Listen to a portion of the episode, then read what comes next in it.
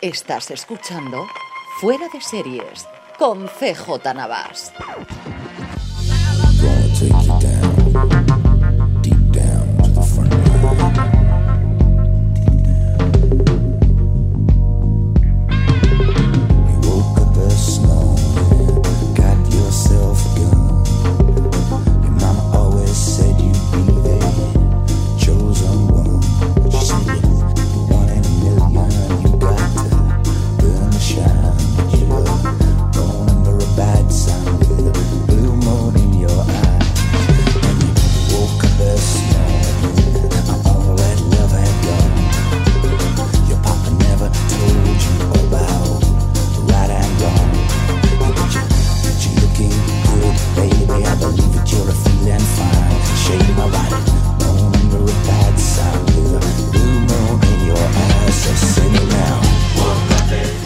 Desde un asesinato, dos asesinatos, tres asesinatos o no, en la HBO California, estás escuchando FDS Review, el programa que cada semana analizamos una serie, una temporada, un episodio de televisión. Y esta semana eh, nos toca The Jinx, eh, las vidas, la vida y muertes de Robert Darst, o como ahora la llama la HBO directamente The Jinx 2. Robert Darst, o como fue aquí en España el GAFE, en una traducción, es cierto que era complicado traducir el puñetero de Jinx, así que, bueno, al menos para el buscador es fácil acordarse del GAFE y buscar la serie por ahí en medio. Me acompaña esta semana para hablar de esta maravilla de miniserie de seis episodios que estará muy muy alta en mi top eh, 10, como todos los que hoy fuera de series sabéis, de este 2015, don Roberto Pastor, querido. Muy buenas. Y luego la otra persona que yo creo que tiene, está todavía más fascinada que yo todavía con, con esta serie, que es don José Bravo, que aparte de ser muchas cosas es el responsable del Salón del Cómic y el Videojuego de Alicante. José, ¿qué tal? Hola, ¿qué tal? Muy bien. Yo luego confesaré los correos estos y los mensajes que nos mandábamos y que me dijiste. ¿eh? Vale, vale, Que- ok. que conste que lo contaremos. Eh, como siempre hacemos en FDS Review, lo que empezaremos es, vamos a hablar 5 o 10 minutitos de la serie sin spoilers, en la medida de lo posible, evidentemente con lo que sea una sinopsis general o, al menos para, para que atragamos a la, a la gente a verla, la que todavía, todavía no entiendo por qué todavía no han visto esta, esta miniserie o esta eh, serie Pobres cortita. desgraciados, pobres Sí, de desgraciados. sí, no nos queda nada. Eh, comentar un poquito ella y luego, como siempre, pondremos eh, la sintonía del- de la serie para pasar después, ya sí, a hablar sin ningún género de, de problemas de, de toda la serie, con todos los spoilers del mundo y fastidiarle a Héctor, que tiene sufriendo y el pobre, que le fastidiaremos la serie.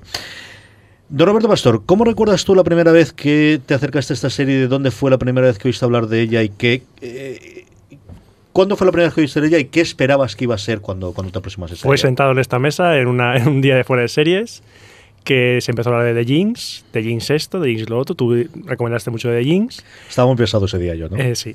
Luego salió por todas partes, madre mía, de Jinx. Madre mía, lo de Jinx. ¿Qué pasa con The Jinx? No sé qué. Yo dije, ¿qué pasa con esto? ¿Qué pasa con todo el mundo hablando de Pero nadie me decía de qué iba. Y Porque somos buenos, Y Roberto. claro, y es que la gente decía, que no te di, que nos digan de qué va, que nos digan de qué va. Y dije, bueno, pues tendré que verla. Y cuando vi que estaba, me puedo hacer con ella, dije, vamos a verla. Fue poner el primer episodio, me quedé clavado en el cuando acabó, dije, yo tengo que ver el siguiente ya, porque esto no sé qué está pasando, esto es una pasada. O sea, es, es impresionante. Luego acabé, llegué al sexto episodio del último, ya dije, madre del amor hermoso, madre del amor hermoso, lo que acabo de ver. Ahora comentamos un poquito el cómo lo hemos visionado, el, el si fue de una sentada todo seguido, eso cómo fue. Eh, José, ¿tú qué recuerdas desde cuándo fue la primera vez que, que oíste hablar de este de Jinx y, y cómo te acercaste a ella de, de reticente o de, de- de qué va a ser esto que me han contado? Pues fue una situación muy parecida a la de Roberto, porque la primera vez que escuché esta serie fue, fue a ti, Carlos, en el- los even- eventos estos que hicimos en la FNAC y demás. Y bueno, me, me abrió la curiosidad. Eh, tengo que reconocer que antes de ponerme a ver la serie busqué por internet, eh, no pude evitarlo. Eh, hice mal, desde aquí recomiendo a todo el mundo que no lo haga. Y bueno, me pasó algo algo muy parecido porque me senté, vi el primero y me quedé como, bueno, que está- me quedé en estado de shock y fue, es eso, fue, te- tengo que ver el segundo, tengo que ver el tercero, esto cómo termina, al final hasta el sexto. Bueno, Yo recuerdo la primera vez, y, y es cierto que he sido muy, muy eh, follonero con el este, muy, muy constantemente siempre hablo de la serie, creo que es una cosa que hay que ver. Creo que es una cosa distinta, la televisión de- del día de hoy, el- los que no se hayan acercado a ella, ¿no? Y es una de las cosas que creo que cuando dices de, tienes, ahora es muy típico en la crítica americana hablar de peak TV, de ya tienes todo el este, ya has llegado a un pico y no hay nada novedoso, yo creo que esta te demuestra que el medio todavía es capaz de hacer cosas que te sorprenden y cosas distintas. ¿no? Yo la primera vez que oí hablar de The Jinx fue un artículo que hizo Daniel Feinberg, que todavía trabajaba entonces en Hitfix, y lo he rescatado, sabéis que me gusta normalmente buscar cuándo fue la primera vez que, que vi esta serie, en diciembre, el 2 de diciembre del año pasado, de 2014, en el que él escribía comparándolo con Serial. Porque resulta que cuando HBO lo presentó en la nota de prensa, fue la semana famosísima a la gente que seguimos en el día a día de Serial, en el cual durante esa semana, creo recordar que fuera o era Acción de Gracias o era otra fiesta, yo creo que Acción de Gracias, no se emitió Serial. Y aprovechó la HBO para, de alguna forma, hacer una nota de prensa de si os está gustando Serial y todo el tema de el crimen real y de True Crime y todo demás, tenéis que ver esta serie que va a ser el bombazo para el 2015 y que estamos pues, estableciendo para el febrero. Y el artículo de Feinberg es curioso, visto la perspectiva, porque era tremendamente escéptico y él habla de, cómo puedes presentar una serie como que va a ser la gran novedad la gran espera del 2015 cuando nadie ha oído hablar de ella. Que una cosa era cierta, era la primera vez que había, ¿no? Entonces, eh, es curiosísimo el, el- el cómo funcionaba y, como os digo, la comparación desde el principio con Serial, que yo creo que desde luego eh, tiene sentido que lo hagan, ¿no? Eh, a partir de ahí yo recuerdo ver el primer episodio y ver los primeros 30 minutos y dije, qué barbaridad. Yo esperaba la parte de documental, esperaba la parte de la entrevista, esperaba todo demás, pero no esperaba, y ya había oído de esto va a ser un documental que combine entrevistas realizadas con el protagonista, que es evidentemente Robert Dash, que te aparece desde el principio, y de hecho su faz es la que tienes en todos los pósters y en todos los anuncios del, programa, con recreaciones, eh, con al material de archivo que tengan original, con recreaciones, que es algo que últimamente en el mundo documental se había dado bastante, eh, de eh, recreaciones reales. Pero es que la primera media hora a mí me, pareció fascinante, me pareció un, encaje de verdad alucinante, Roberto. ¿Sabes cuál es el problema que tuve yo? Que yo pensaba que todo era falso. Yo pensaba que era un documentary. Yo pensaba que como hablaban de que era algo novedoso, no sé qué, digo, vale, esto es un documental falso que está muy, muy, muy bien hecho sobre este tío, este de Robert Dash, que yo no sé quién es. Y claro, llega cierto momento que luego explicaré en la zona de spoilers cuando me di cuenta que, vale, que esto es real. Cuando te das cuenta y dices, espera un momento, esto es real. O sea, este hombre, este hombre es así. Este hombre mm, ha hecho o no lo que dicen que ha hecho. Es que es, es, es lo que me encanta del, de la serie, que la serie te no te mantiene con certezas. La manera en la que empieza es genial, porque te, plantea un hecho futuro al que todavía no vas a llegar, pero te lo plantea de manera diciendo, de que te estés preguntando, vale, me han presentado un- un hecho futuro, ahora me han puesto, me han presentado al personaje y digo, ¿cómo se relacionan estas dos cosas? Y es todo el camino que te va llevando a relacionar esos dos hechos, que cuando los relacionan, ya, bueno, ya estás atrapado completamente y ya quieres saber cómo se va a resolver toda la cosa. Mm. Yo sí, yo en mi caso, pues, a mí personalmente no me gustan, no me suele gustar mucho el tema de recreaciones, de asesinatos y demás. Creo que hay un programa en la sexta, no sé cómo Sí, se lo hacen llama. por la mañana siempre. Sí, que, es que a mí me parece un poco ridículo. Pero en este caso está, está hecho todo con tal calidad, con tanto mimo y con tanto cuidado, porque claro, tratar un, tema como este puedes caer en muchísimos errores. Eh, y aquí creo que no se cae, creo que se hace de una manera muy, muy... con, con mucha clase, por decirlo, resumirlo de una, de una manera simple. Es curioso, y yo creo que vamos a contar un poquito la sinopsis y así ya pasamos a la parte de spoilers, porque es cierto que normalmente siempre lo decimos, en todos los programas es complicado hablar sin spoilers, pero esta especialmente, ¿no? Eh, el- ¿Cómo surge el, el- documental o cómo surge The Jinx como tal? ¿no? Eh, el, guionista y el director, sobre todo, de, The Jinx, que es eh, Galecki, es Andrew Jalecki, es un tío que lleva haciendo cine desde hace bastante tiempo y él en 2010 dirigió una eh, película que se llamaba Todas las cosas buenas, All Good Things, una cosita menor que yo creo que pasó sin demasiada pena ni gloria, que estaba basada en la vida de este señor de Robert Durst. ¿Qué es lo que ocurre? Este señor, eh, durante distintos momentos en su vida, se había envuelto de que ocurrían desapariciones y asesinatos alrededor suyo. Ocurrió originalmente la desaparición de su mujer.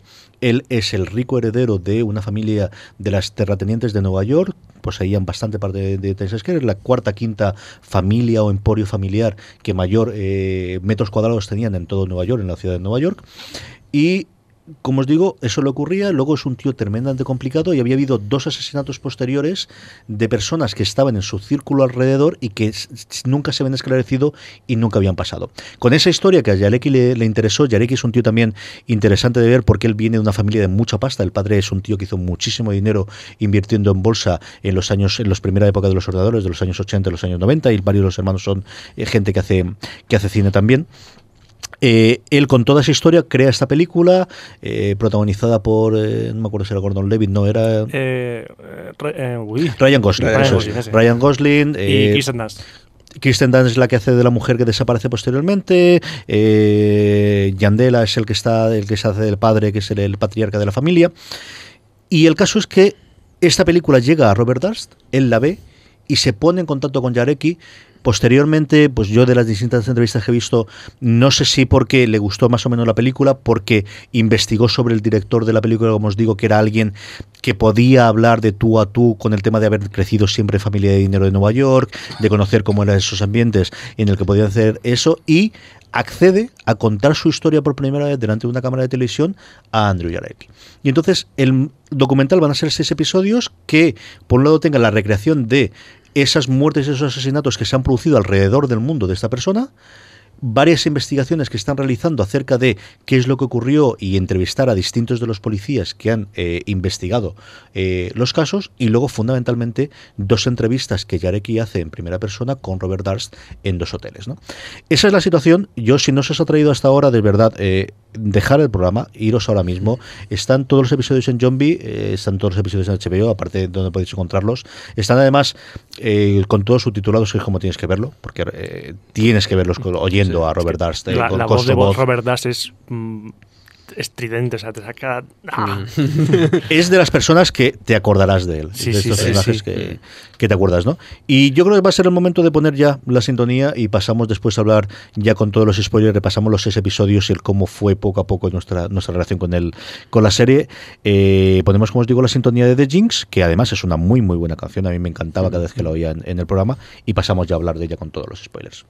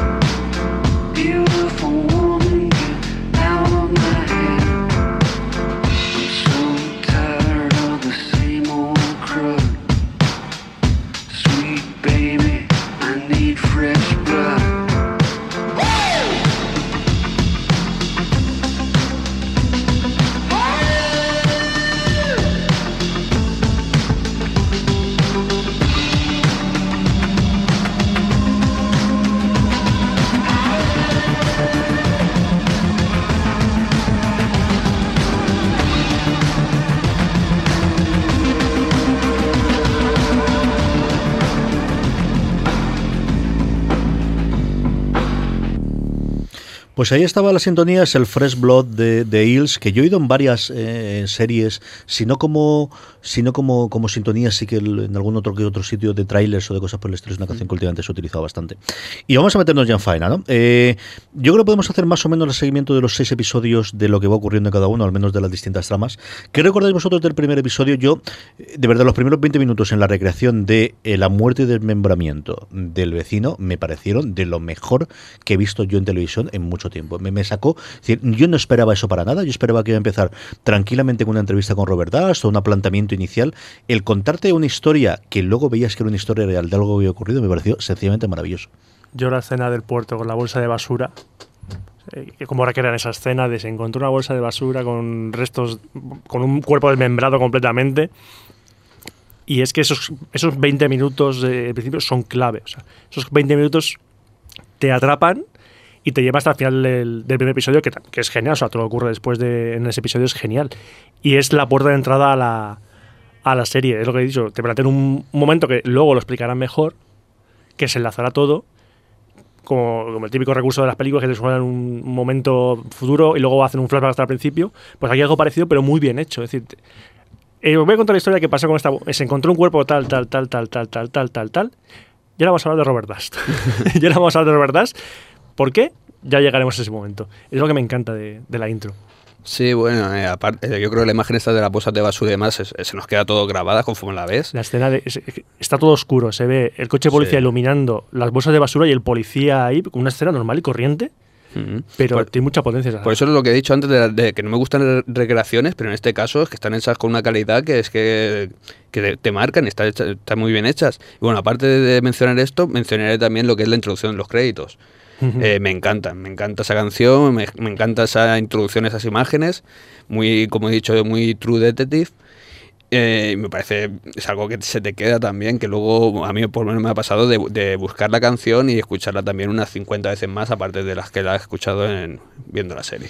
A mí me parece una forma tremendamente novedosa de introducir el eh, ya estás en faena, ¿no? Y, sabes que si no has leído nada más sobre la historia de Robert Dust en su momento, o no has visto la película, o no te has enterado, sobre todo para nosotros, ¿no? A lo mejor alguien que sea americano en algún momento dado alguna de las noticias de las distintas muertes alrededor de él, eh, pueden haberle, puedes haber visto, en fin, al final es una familia conocida en Estados Unidos, ya estás metido en faena, ¿no? Y el, el cómo va, empiezan a montar toda la, eh, la historia, la distinta gente que van a entrar y sobre todo cuando pasa el segundo episodio, que es curioso porque cayó la audiencia, y a mí me parece alucinante el cómo alguien puede dejar de ver la serie después del primer episodio, pero de, de 750.000 espectadores a 321.000 es cierto que debe ser el, el- directamente el- la audiencia del, del día, o a lo mejor es el día más tres que, que da el HBO. Luego contaré, porque luego los dos últimos sí que sube bastante, es es curioso. ¿no? normal. ya cuando estaba todo en el, en el sitio.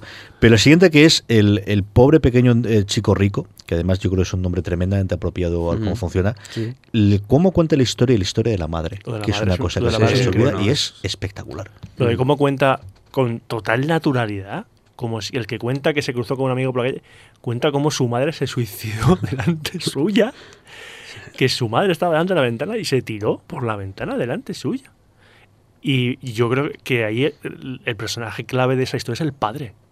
O sea, el padre, yo no sé, claro, como lo cuenta desde el punto de vista de que siendo crío, no te dice nada más del padre, pero que estaría pasando por la cabeza de ese padre que coge al hijo y lo pone delante de esa situación. Es que es impresionante. O sea, no- dices, vale, sí, una familia de ricos, pero familia están todos tronados, tronadísimos. Sí, eso es- creo que es clave que el padre lo lleve para ver cómo se tira su madre desde, la desde el, el tejado de la casa.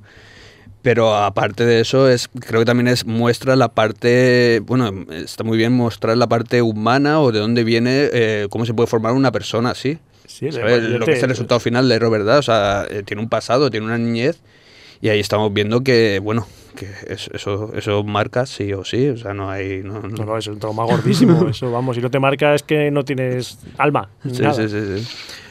Ahí es cuando ya nos presenta a Robert Dust, cuando lo sientan en la entrevista, al final del primer episodio es la primera vez que aparece Robert Dust, y del principio ves que es un tío, cuando menos pintoresco. Mira, ahí fue cuando yo descubrí que era real la cosa, cuando empezaron a mencionar la película de Kristen Dunst y Ryan Gosling, que yo dije, vamos a ver qué pasa, han hecho, han hecho una especie de, premier de mentira de una película que no existe, no sé qué, y la busqué en IMDb, coño, que sí que existe la película, que sí que existe la película, que esto de verdad, que todo esto de verdad. Ahí cuando ya dije, vale, vale, espera, espera, que voy a verlo de otra manera esta serie. Yo tuve la sensación cuando, cuando se sienta el qué tío más raro y luego poco a poco vas cambiando esto y está totalmente tronadísimo, sin empezar a saber todavía nada de lo de, de lo de Texas ni del resto de la historia. de ¿Cuál es la primera sensación que tuvisteis vosotros cuando lo visteis él sentado delante de Yareki para hacer la, la entrevista? A mí me dio miedo. O sea, es un tío que dice, este tío está aquí sentado tranquilamente y en cualquier momento salta por encima de la mesa y le clava un, un bolígrafo al director del cuello. Porque estaba, lo ves todo el rato gesticulando, haciendo esos gestos con la boca. Sí. Terminando todas las frases con el period. Cada vez que, period. Para decir, se acabó, punto. Era un, es un tío que, de esas personas que te cuesta creer que existan de verdad.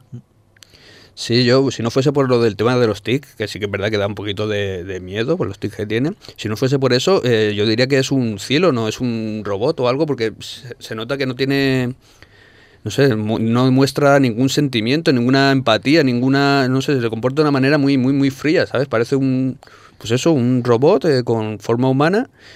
Eh, ya te digo que le salvan por el tema de los tics, que, que no es que le salven, es que encima te empeora, porque encima dices, ostras, es que es un robot chungo. Tiene, a mí me- es la parte de los ojos. Yo hay veces en la que me parece que pa- parpadea muy poco. Es una de las sensaciones que tuve en un momento dado. La parte de las cejas, no lo sé. Al final yo creo que sobreanalizas sabiendo cuál es el personaje, lo que hay, ¿no? Pero, pero es cierto que aquí hay momentos el de será un actor que está haciendo este papel, se lo cree a sí mismo, cuántas mentiras se ha contado a sí mismo en la que él mismo se empieza a creer. Llegué a pensar lo del actor, cuando antes sabía que era actor real, digo, no sé quién es este actor, pero que le dé un Oscar ya, porque vamos, es impresionante lo que está haciendo. Y poco a poco la serie, eh, o la, serie, la miniserie o la investigación, ¿no? Vas viendo que tiene dos cosas en paralelo, ¿no? Por un lado, la entrevista que Yareki le está haciendo a Robert Durst, que van a entremezclando a lo largo de toda la serie, y por otro lado, el cómo esta gente, muy al estilo de Serial, que es evidentemente lo que ellos intentaron utilizar de, yo creo es algo que tenían en el cajón, porque esto se rodó dos años antes de, de emitirse, ellos tenían esto en el cajón y ahora que ha sido el bombazo del True Crime, vamos a intentar hacer algo parecido a lo que está haciendo Sarah Koenig en el podcast, que bueno, está funcionando y a nivel cultural en Estados Unidos en ese momento entre noviembre y diciembre funcionó muy muy bien eh, el, el programa. Vamos a ir viendo la investigación paralela que nosotros estamos haciendo de cada uno de los tres posibles crímenes, empezando por el de la mujer. ¿no? ¿Qué sensación tuvisteis vosotros cuando eh, visteis todo el tema de la mujer, el del metro, la desaparición, las entrevistas con las amigas? ¿En qué momento dijisteis, lo ha hecho o no lo ha hecho? ¿Teníais desde el principio claro por dónde podría ir? Yo tenía bastante claro que lo había hecho. O sea, yo dije, vamos a ver, si no lo ha hecho él, no tiene sentido esto. O sea, si no lo ha hecho él. La cuestión era saber, no más bien si lo había hecho, sino por qué. ¿Por qué había hecho todo eso? ¿Y por qué había movido tantos hilos para salir de rositas? A mí hay una escena que me queda, deja muy flipado, que es cuando le hacen el, el juicio de que sale. ¿Cómo? El de la bolsa de basura. Lo pillan al tío con un cuerpo desmembrado en su coche, con el resto de sangre en su coche. O sea, vamos. Uno más uno, asesino. Y el tío sí le- sale. O sea, el tío coge a los abogados y ves cómo están los abogados hablando. ¿Los ves hablar? Argumentos que a mí me parecieron, digo, no me puedo creer que estos argumentos hagan que la gente se, se, se crea que es inocente. Que aparte, es que lo decían en el, el propio argumento de los abogados, dice, vale, sí, que puede que me desmembrase esto, pero fue en defensa propia, que no sé qué. Y dices, pero vamos a ver. Es que es increíble los- el, el- el juego de abogados. Y entonces me ayudó a entender eso que dicen que Estados Unidos, el que tiene el mejor abogado es el que sale indemne de los crímenes, porque es increíble cómo allí el peso de la ley no cae con igual fuerza, depende del abogado. O sea, un abogado puede, un buen abogado puede coger las tornas de un, de un, puede usar los argumentos de una manera tan retorcida que lo que parece un culpable seguro se convierte en inocente segu- seguro. Yo creo que es algo genérico, no solamente en Estados Unidos. Yo creo que aquí tienes ejemplos no demasiado últimos en, en España en el que esa situación no ocurre, ¿no? Y, y es cierto que, que, hombre, es complicado que tengas otra situación, pero es curioso el, el- esa parte posterior que es en el 2001, que es toda la parte de Texas, ¿de acuerdo? Y luego el crimen intermedio, que es evidentemente el que luego te da la resolución del caso, que es el de Susan Berman con la famosa carta que luego llegaremos después, ¿no? Eh, a mí sí es cierto que eh, la desaparición de, de la mujer es la que no entiendes, ¿no? El, el por qué se ha ido, si lo ha matado, por qué ha tenido que matar cuando podía tener un divorcio mm, relativamente tranquilo, qué podía ocurrir con él, ¿no? Bueno, yo creo que hay un, hay un momento, ya no sé si era al principio o al final, no me acuerdo bien, pero eh, que Yareki habla de, de que él piensa que, que no disfrutaban, no es el típico asesino en serie que disfruta matando y demás, sino que habla de que eh, simplemente no te pongas en su camino. Algo de esto pasó. Estamos hablando de una persona con mucho dinero, estamos hablando de un divorcio que sería, bueno, un tinglado de, de, de- de abogados y de historias. Mm, me quito todos estos problemas así. O sea, si no tienes empatía, si no sufres por esa otra persona, ¿sabes? Eh, es la manera más fácil, ¿sabes? Se quitas toda la humanidad. Es que es eso, eh, lo ves, el tío es increíblemente frío y calculador de... le dices tú, tengo, tengo un problema con, con mi mujer. Pues mi mujer se va afuera. Ya está. no. Y claro, y el tío lo hace con tan impunidad y sigue viviendo tan tranquilamente, haciendo vida completamente normal. Que le preguntan por su mujer. Que es otra cosa que me quedó, me, me dejó muy flipado, es que le pregunta a uno una, una cosa y dice una cosa. Le pregunta a otro lo mismo y dice otra cosa completamente distinta. O sea, se contradice a sí mismo y aún así sigue. es increíble. Sí, bueno, otra cosa de esto que has hablado también de los abogados y demás, está claro que si no fuese de las familias más ricas de, Claro, claro, demás, no hubiese llegado hasta donde ha llegado. Eh, evidentemente, Eso por eso. clarísimo. Que, que- que tiene el dinero para pagarse un buen Sí, sí, abogado sí. es el que va a salir indemne. Mm. Eso ocurre en el 82, es decir, la desaparición de la mujer ocurre en el 82. Hay distintos intentos, sobre todo por parte del círculo de amigas, de intentar encontrar eh, información, de denunciarle a él, de ir contra él, de la policía y todo demás, y queda totalmente borrajas. Y toda esa parte criminal suya, mm, o posiblemente criminal, queda parada porque no es hasta el 2000-2001 cuando resurge los dos claros casos que tienen después. En el 2000, el de Susan Berman, el de su amiga, la escritora, que hablamos si queréis después, porque si ya enlazamos con la, con la carta al final del programa. Y sobre todo, el evidentemente, el más grande, el que tuvo el juicio posterior en Texas, el, la historia más rara y con la que se abre el programa al final, con todo, que es el desmembramiento de su vecino Morris Black en Galveston, Texas, que mira que hay sitios para estar y el tío se va a Galveston. ¿no? Entonces, a mí me pareció una cosa tan absolutamente eh, alucinante, lo de primero que se vaya a Galveston, luego lo del disfraz de mujer, Sí, luego lo demás, dije, eh, ¿qué ha pasado aquí en medio en el 2001? Porque además, lo que decían, ¿no? No es un, un serial killer de cada cierto tiempo mata, sino del 82 al 2001 han pasado un montón de tiempos, o no nos hemos enterado qué ha ocurrido. Eh, ¿qué, qué, qué- conforme se iban contando toda la historia de Galveston, que yo no sé si lo habían leído antes o no, ¿qué cara se os iba quedando? Yo es que, o sea, intentaba al principio de ver de Jinx intentar comprender al- a, este hombre, a Robert Dars, pero llega a cierto momento que es imposible comprenderlo. Es decir, imposible. o sea, no, no sé, o sea, no, no, no comprendo, no solo porque comete asesinos, sino porque hace la- todo lo que hace. O sea, dices tú, dices, está en, en- no sé, en- con su mujer está en Nueva York, se va a Texas. ¿Por qué? Por- porque sí, porque es así. Luego lo del vecino, que se, que viste de mujer. Es que es tan eh, voy a decir bizarro, pero, es decir, tan bizarro en el sentido americano, o sea, tan extraño, tan... No se puede asimilar eso, es decir, una persona que con dos de frente no puede asimilar eso e intentar procesarlo para conseguir algún tipo de pensamiento rac- racional. Cual- alguno, es que decir, una persona racional no actúa así. Pero es que es lo que me parece increíble de ese tío, que no actúa racionalmente y luego, no solo en lo del juicio, sino en la propia entrevista con Yareki, dice unos argumentos para justificarse que en cierta medida, me pasó, te los crees. En cierta medida dices, pues puede ser que lo hiciese por eso. Pero es que es, lo, lo impresionante de este hombre, que lo ves, que parece que esté loco, que va a decir idioteces, pero tiene cierto punto de cordura y de, mm, maquiave- de maquiavelismo para, y de sangre fría también, ¿verdad? Para decir, "Mm, yo he hecho esto, pero a mí no me vais a pillar, porque yo sé cómo lo, que, lo que tengo que hacer, aunque parezca que esté haciendo el loco. Tienen... José. Eh, sí, bueno, eh, yo iba a decir que, que sí, a mí lo que me descuadra del todo ya es el momento que se disfraza de mujer. Es que no me, es que intento meterlo, cuadrarlo en, en el resto de toda la historia y, y es que no lo veo. Es que es un, es un tío tan egocéntrico, tan, tan frío y demás, eh, que, que, o sea, todavía no me lo puedo imaginar eh, tomando la decisión de, de disfrazarse de mujer para pasar desapercibido, porque es que es imposible pasar desapercibido de esa manera. O sea, no, no, no lo cuadro en, to- en todo esto, ¿sabes? Y eso por, eso por, un, por un lado, y, el- y- y bueno, por otro, el, el hecho de que, bueno, la historia está con su vecino y todo, y todo esto, es que, bueno, hay, hay un montón de teorías, creo que, bueno, si veis, eh, habéis visto la película, sale una de las teorías y demás, pero es que es otra también que dices, no sé, el, el argumento que da en el juicio es eso, es una defensa en defensa propia y bueno, la solución para la mejor solución, ya que lo han matado en defensa propia, es descuartizarlo y, y tirar los, los- los pedazos de esa persona, lo que era esa persona, eh, al río. Que lo hace también chapuceramente, porque luego aparecen flotando los, los pedazos, que también es un poquito todo. Por cierto, estamos hablando antes del primer caso, que hemos dicho que el cuerpo, que yo sepa, no ha aparecido, ¿no? A día de hoy. La gran diferencia entre la desaparición de la mujer y el de Texas es que la mujer jamás desapareció, con lo cual no hubo juicio porque no había ninguna Mm. posibilidad, o al menos nadie llegó a dar el paso adelante de sin tener el, el posible cuerpo eh, llevar a él a juicio por, por asesinato.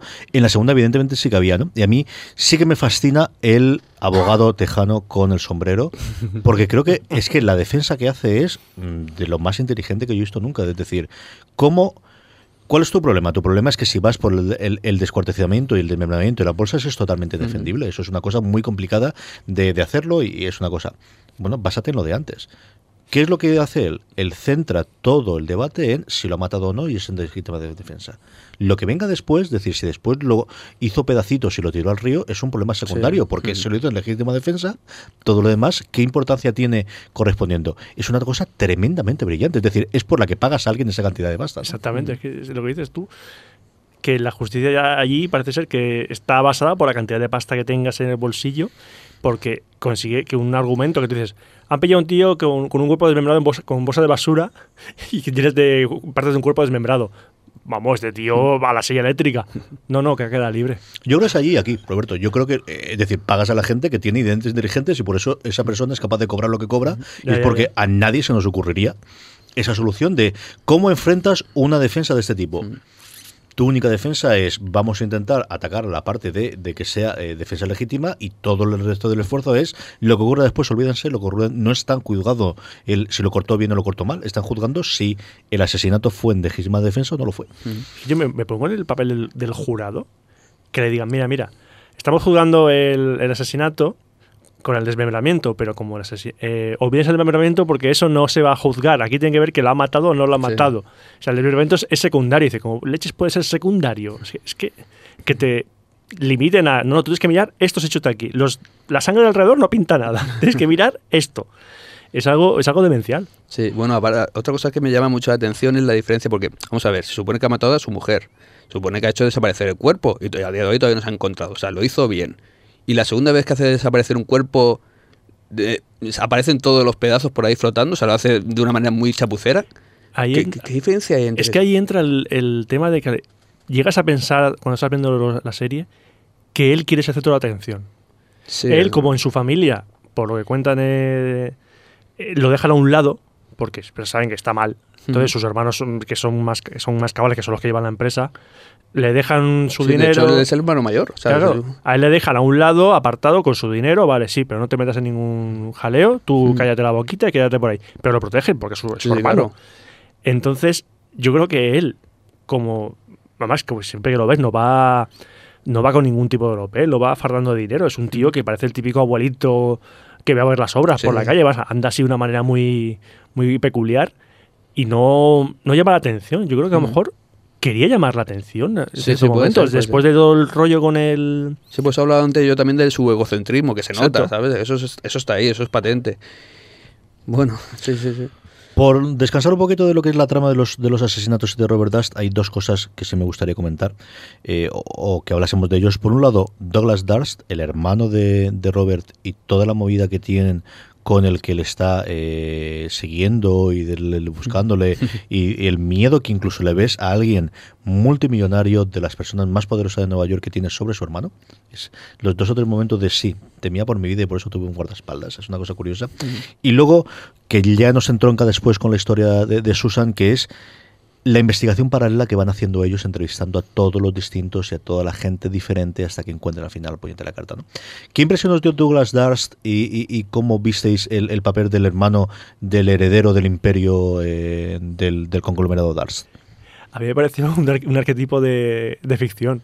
Hmm. Es el típico, la típica cara pública que esconde un secreto horrible. Siempre que es el típico ejecutivo, este, además que siempre recibe a las visitas en un despacho grande y cuando le hacen la pregunta correcta dice, tienen ustedes que irse de aquí. Esa típica escena me recordó a ese, a ese personaje, de que es la cara pública de una empresa, bueno, de una familia muy rica que tiene mucho, mucho poder en Nueva York y justo cuando le hacen la pregunta concreta, se encierra, se aleja y dice, no, no quiero hablar de esto. O sea, es, un segre- es el secreto de la familia, es el oscuro secreto de la familia. Y, y es increíble cómo el tío podía aguantar, y, cuando, y sobre todo cuando sale eh, lo que dice, que se puso un guardaespaldas para protegerse de su hermano, de su propio hermano. Y es en la parte en la que decías tú del miedo, es decir, te ves cómo tiene miedo de su hermano. Exactamente. Sí, sí, sí, pero aparte de eso, yo creo que también se comporta, que decías tú que es un arquetipo o sea, de, de hombre de negocio, ¿sabes? Es la parte de, de miedo personal. Yo creo que lo que están defendiendo eh, todo, en todo momento es la marca, eh, es, es marcas de, de su familia, Claro, ¿sabes? es su apellido. porque que es- lo que de verdad está, es- está sufriendo un daño irre- irreparable. Que creo que es lo que haría cualquier persona en su Sí, situación, sí, una persona cabal. Es decir, Mm. yo soy el heredero de un, de un pequeño imperio de aquí en Nueva York, pues yo voy a proteger el imperio, voy a proteger a la familia. Mm. Y si el que puede destruir, todo es mi propio hermano, no voy a matar a mi hermano, pero voy a decir, voy a ponerle una casa en el lago y que se quede allí todo el rato. Aparte de eso, es muy importante, creo que es que ser hermano mayor, eh, Robert. O sea, se supone que era el heredero, ¿sabes? Pero no, eh, ya se ve que la familia pues, llega un momento que se da cuenta de que, mm, bueno, tampoco era muy, muy difícil de averiguar que, que no, que no valía para eso, que no, No, no era la persona adecuada para, para llevar ahí- imperio. ahí en, los, en los primeros episodios que hablan mucho de- del pasado de Robert Dash con- y la relación con su mujer, cuando son jóvenes y todo eso, ahí dejan caer pistas ya de cómo es él, de joven, que no se diferencia mucho de cómo es luego de mayor, y que había cosas que, que no conectaban bien en su cabeza. Sí, al final, de hecho, por eso han introducido lo de la madre, ¿no? Hasta qué punto eso es lo que le afecta de si ya venía rarito de casa, pero evidentemente el, el Sí. trauma que pueda tener eh, con ese de ahí. A mí me parecía el hermano un personaje sacado de Los Soprano o un personaje sacado de, de una película de, es decir, ese rollo, ¿no? Un tío que no estaría sobrado físicamente, de todo, el timorato, ¿no? El, el tío tremendamente poderoso de los negocios, pero yo era alguien que veía del, estaría recibiendo del otro lado de Tony Soprano, zumbándole y él eh, acongotado, ¿no? Es una persona que siempre veía ahí en medio. Otro personaje que a mí me interesó mucho, otro personaje, otra persona, pero al final un personaje, era la fiscal de Nueva York, Janine Pirro, de eh, la cruzada absoluta Divina, tiene, ¿no? sale divina en todas Sí. las entrevistas, sale divina esa mujer. A mí me pareció eh, el cómo demuestran la otra parte de la ambición política, de ella quería construir su carrera a partir de este caso, Mm. me ha hecho polvo y no he podido hacerlo. Y, y es cierto, ¿no? El- tremendamente, tanto, sobre todo contrasta mucho, evidentemente, con el resto de las entrevistas en la que la gente va arreglada, pero no a ese nivel, ¿no? Sí. De, de esta de voy a salir en la tele y este es el este, y, y la imagen que siempre tenemos de los fiscales de distrito americanos, de las series de abogados, de quiere hacer la carrera política de adelante, esa es Janine Pirro. Más creo que cuando la entrevistan ya tenía un cargo eh, fuera de lo que son los juzgados, ¿no? Eh, ¿Qué recordar? No recuerdo lo que era después, lo miro mientras mientras estés hablando a ver qué es lo que fuera. Pero cuando ella, desde luego en el caso era eh, asistente del distrito y actualmente fue después eh, juez de, de Nueva York.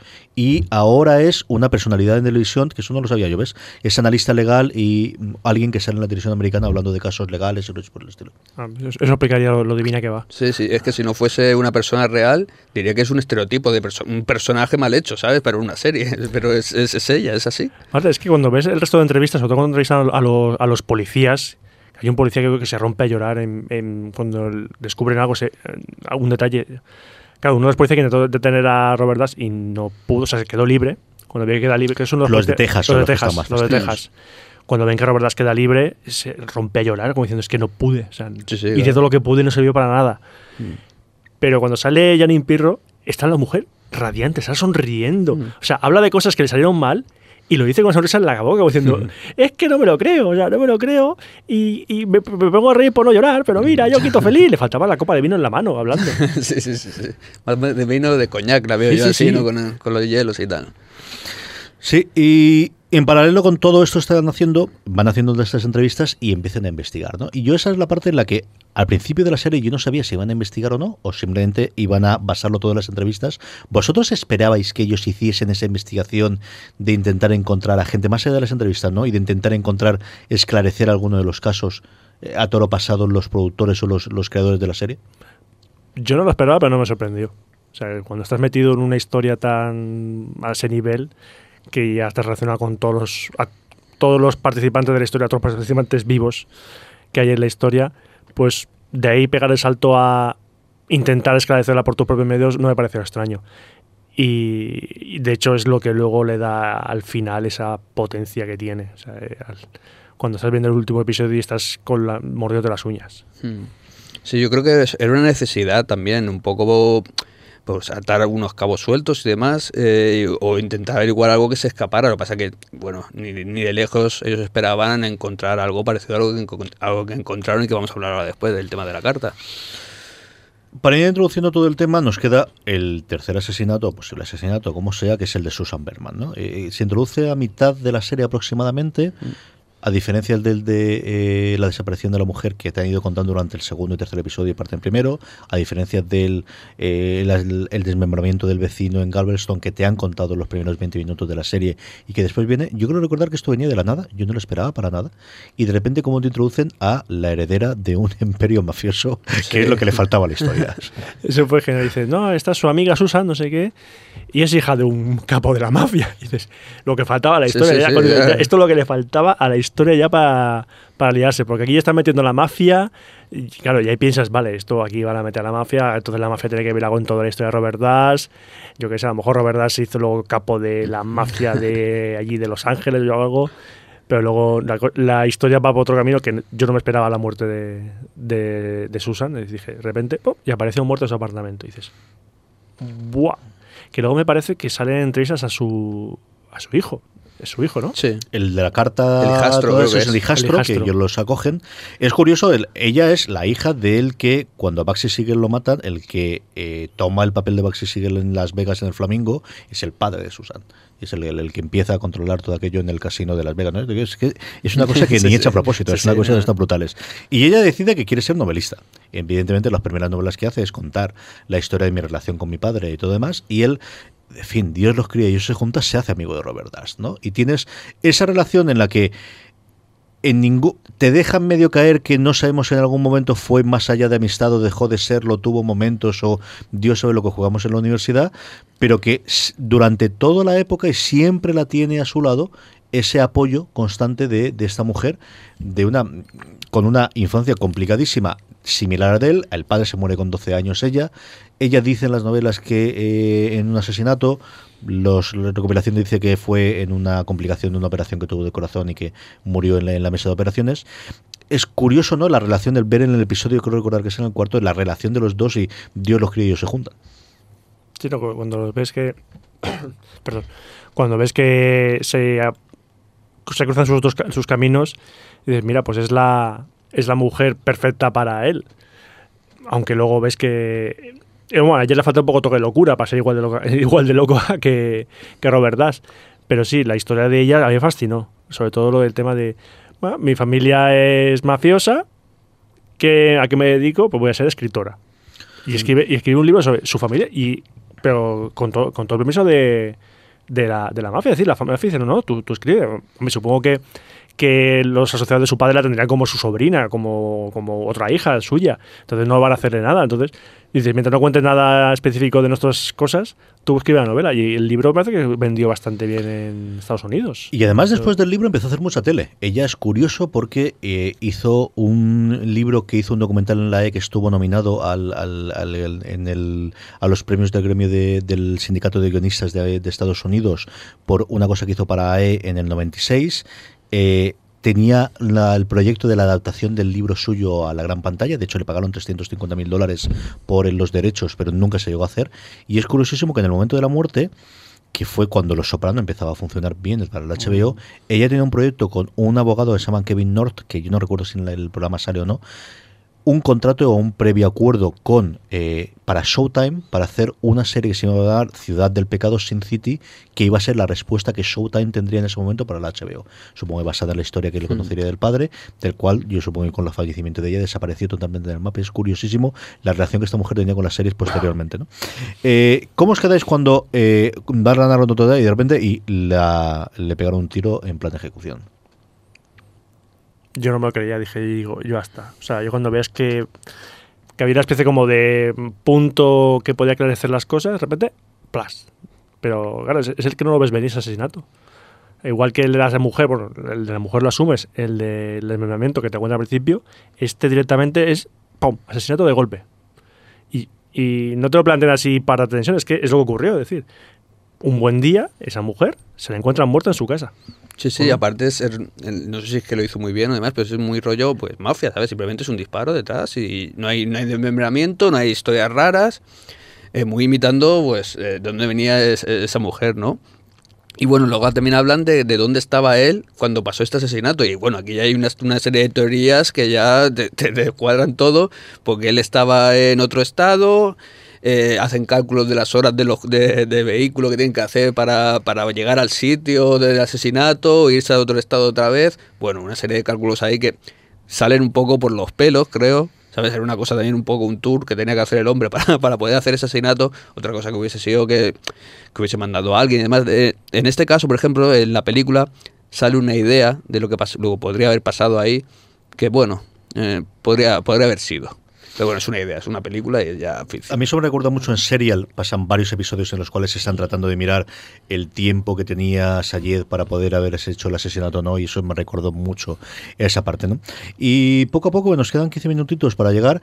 Es un sitio en el que nunca esperé a Elías que podía aparecer y aparece el hijastro de Susan con la carta, ¿no? Y el, cómo el tema es, ellos encuentran, lo que dicen los americanos siempre del smoking gun, de la, de la, de la pistola humeante, en el que hay una carta con una dirección y con un error cuando ponen Beverly Hills, que es exactamente igual que la que mandaron a la policía para decir que el cadáver de Susan estaba en el este y que es la primera prueba fehaciente de Robert Dash puede estar detrás de esto, sea el mismo puño y letra de las dos cartas, ¿no? Yo recuerdo que ahí me quedé alucinado. De, de quedarme totalmente con la boca abierta digo, no puede ser esto verdad. Eh, Me están tomando el pelo, no puede ser que esto lo hayan Sí, guardado es- dos años en el cajón, no puede ser esto verdad. Esta es la parte más, más difícil de, de entender por muchas cosas. Primero por, por el hecho de que na- ningún, ningún policía, o sea, nadie viese esa carta antes. Esa carta estaba en la casa de ella. Luego la tiene el hijo, por, por- porque recogió las cosas de la mujer y es una carta que le mandó Robert Dash a esta, a esta mujer, a su amiga. Eh, eso, eso en primer, ¿Dónde estaba Horacio, el, el CSI en ese momento? O sea, no, no entiendo, ¿sabes? Es una parte que no me cuadra en todo esto, ¿sabes? Es una carta que le mandó él. Bueno, otra es el error que tiene de ortográfico, ¿no? De- en la carta, que es un error de niño, que falta una...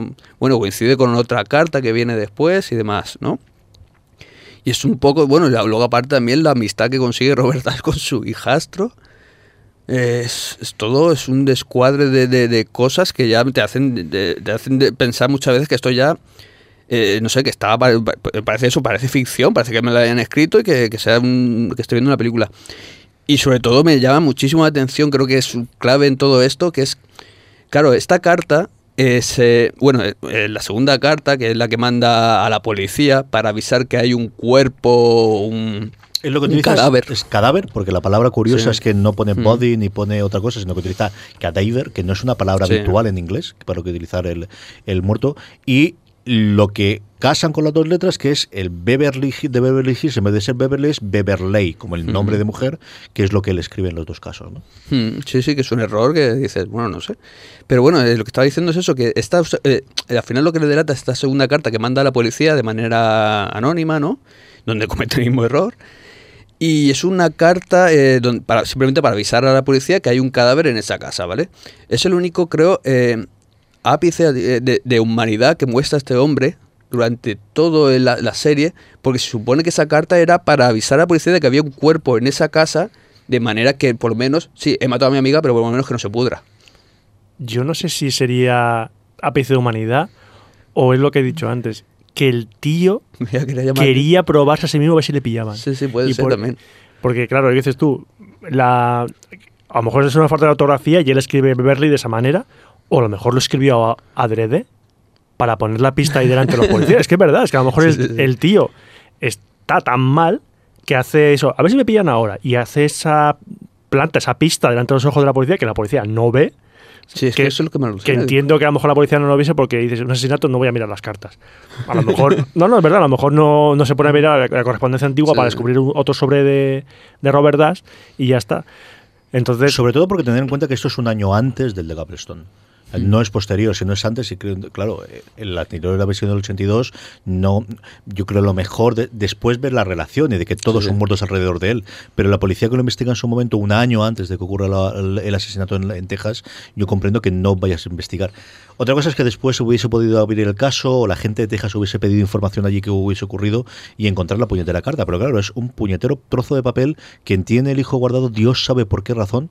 Ahí en medio es una cosa muy extraña. Sí, ¿no? creo que recordar que recoge las cosas de, de la casa de Sí, ella. de y ella. lo que tenían, vamos. eh, Son cuatro cosas, tampoco tenía demasiado porque... Es decir, es que Susan guardase ese sobre y estuviese junto con todas sus cosas y después él lo encontrase investigando entre todos los, los libros o los retazos que tenía, ¿no? A mí se me quedó grabado una escena de ese momento que es cuando el hijo le da la carta a Galeki, Mm. a Yareki, y descubre la relación entre la carta que le da y la otra que mandó. Y ves como el tío, así, ves como en su, en su cara cambia cuando asimila que este tío mató a mi madre. Después de, de toda la relación que tiene con él, porque en muchos casos es medio, Claro, un tío- medio acogido, ¿no? De medio mentor y Si medio no, le pagó los estudios y todo. cara. Este tío que me ha hecho la vida increíblemente mucho más fácil de lo que sería, es el tío que mató a mi madre. O sea, yo creo que ese chaval, eh, es que le ves, bueno, chaval, ahí ya es un, tenía treinta y pico años, me Sí, parece. Y le ves la cara y está el tío que está sonriendo, pero por dentro tiene que estar destrozadísimo, destrozadísimo. Para esas fechas en las que estamos, eh, entre la el episodio en el que acaba con esa precisamente con esa revelación y con esa imagen de verdad que, es impactante del, de- del hijastro de Susan, hasta el último episodio es cuando en la misma mañana suceden varias cosas eh, periodísticas y es que eh, salta la noticia de que lo han detenido en Nueva Orleans, ¿no? A Robert Durst. Y con esa cara es con la que uno se pone a ver el último episodio y que ver qué es lo que ocurre en él. ¿no? Yo no sabía que habían detenido. Yo, claro, pues no, porque una cosa que no hice fue, fue no, no mire nada de internet durante la visionado. Dije, no, no, no pienso ver nada, no pienso ver nada. Yo sé que saltó, sí que vi el titular, no vi las circunstancias, no vi nada más de las condiciones que había ocurrido, pero eso es lo que ocurrió. Hubo cierto cabreo con el New York Times porque iba, creo que reveló parte de lo que ocurría o lo que ocurría con el, con el este. Y nos metemos en la última que se llama, además, cuando ves el nombre del episodio, que es la segunda entrevista, ¿de acuerdo? Te vas a meter el, no, que- qué es lo que ocurre con, con la segunda entrevista de Robert Durst. Que luego cambiaron el nombre, ahora luego os diré porque ahora se llama de otra forma distinta, pero originalmente el segundo episodio, el último episodio se llamaba La segunda entrevista. ¿Qué esperabais de la segunda entrevista? Porque yo pensaba de mm, se va a levantar y se va a alargar en cuanto le enseñen la carta y aquí no va a haber nada, absolutamente nada más y se acabó. Yo estaba viendo el episodio, estaba completamente acojonado. O yo ya llevaba mucho tiempo sin ver una serie con tanta tensión y con tanta incertidumbre de qué leches va a pasar. O sea, le van a plantar delante de él, que lo traen al hotel precisamente para presentarle la prueba de la carta y para ver si el tío confiesa el asesinato. Pero dices, es claro, pero ya no, ves- ya no sé qué va a hacer este hombre. O sea, a lo mejor va a hacer lo que he dicho antes, va a saltar por encima de la mesa, va a coger un boli y se lo va a clavar en el cuello. Es algo tan... O sea, estás viendo la serie diciendo, tan indefenso, decir, no sé qué va a pasar, no, no, no me entra en la cabeza qué reacción puede tener este hombre, que es lo que hace generar ese episodio. O sea, estás casi todo el episodio hasta que empieza la entrevista en el hotel, igual de que nervioso que si tú fu- estuvieses tú en la sala con ellos. Que es increíble. Sí, sí, bueno, aparte es- que incluso la actitud de Yareki se cambia, total. O sea, es- es ya eh, él mismo eh, tiene miedo, se le nota. Es una cosa de... de- de- ya ha pasado del, del respeto al, al miedo absoluto hacia, hacia esa persona.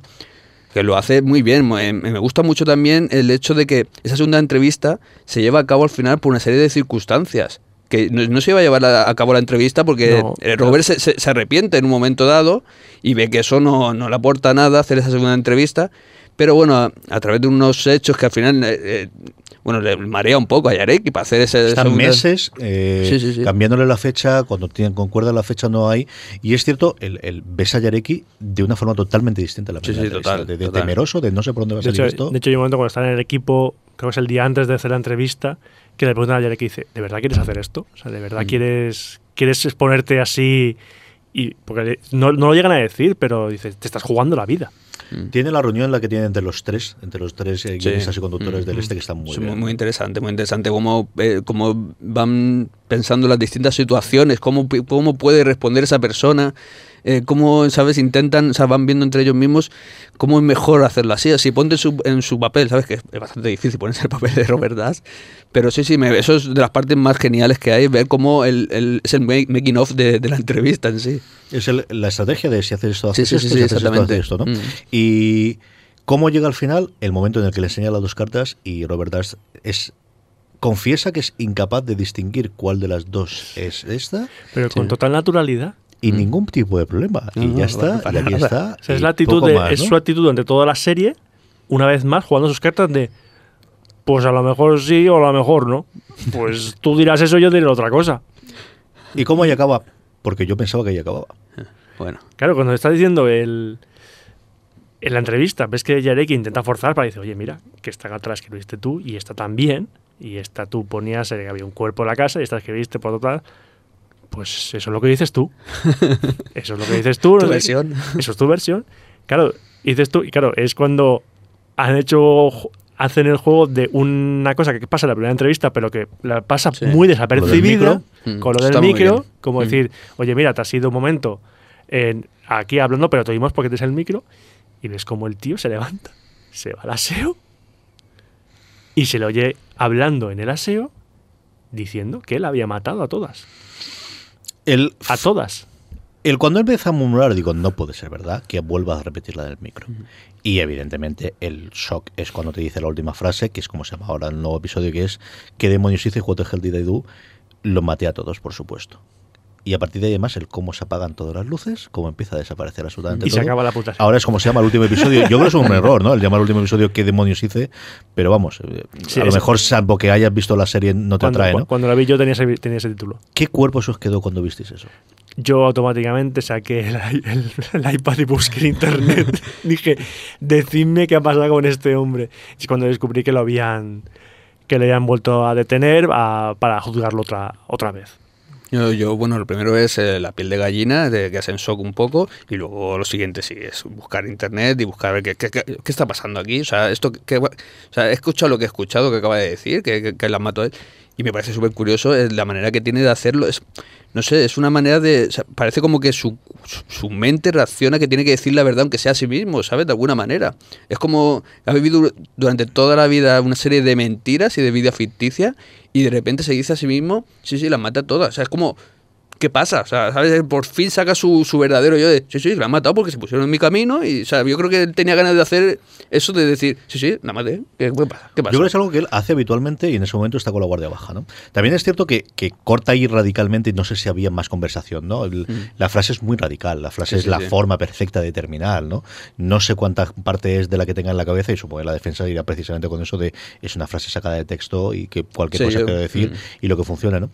Es curioso, el, eh, eh, The Jinx se llevó el premio Emmy y es el momento en el que ellos cancelaron todas las entrevistas posteriores por toda la movida de cuánto tiempo habían guardado esto, si habían colaborado o no con la policía.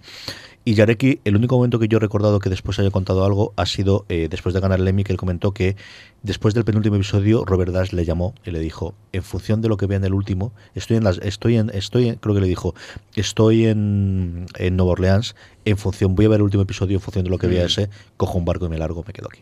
Mm. Que creo que es cuando él dio la pista para que lo detuviesen a Nueva Orleans antes de largarse. En fin, nos quedan tres minutos a lo tonto, lo tonto. Yo creo que pensaba que, que no iba a ser así, pero poco más. Eh, una reflexión rápida en un minuto, Roberto, de eh, qué ha sido de Jinx y, y qué viabilidad tiene este género de true crime que parece que empieza a coger cierta forma.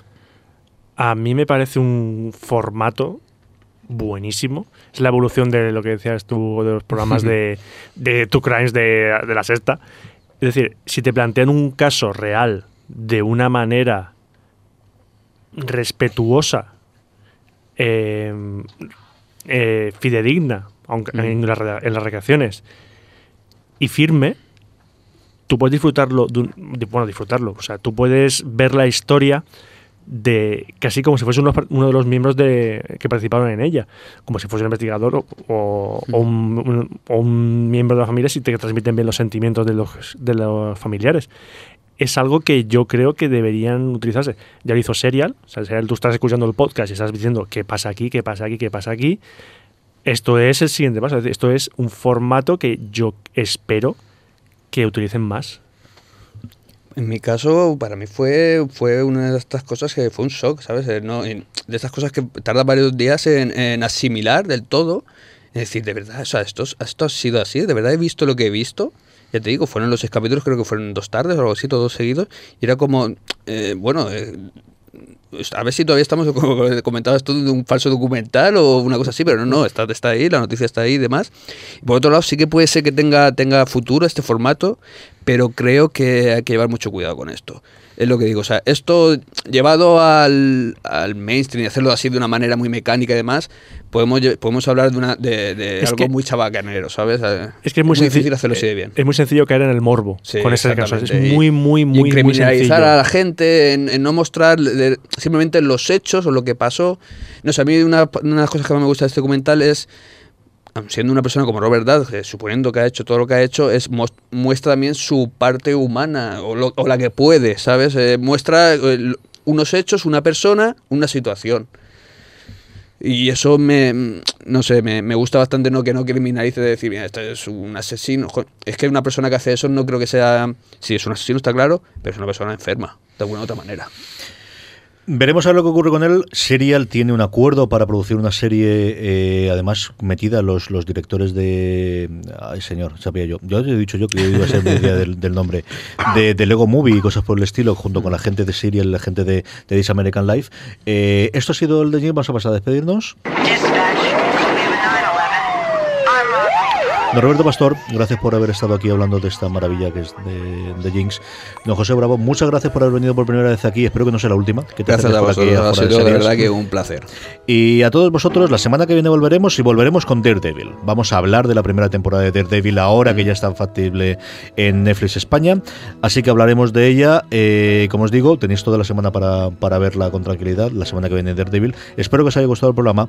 Gracias por estar ahí una semana más y recordad, tened muchísimo cuidado ahí fuera. Thank you.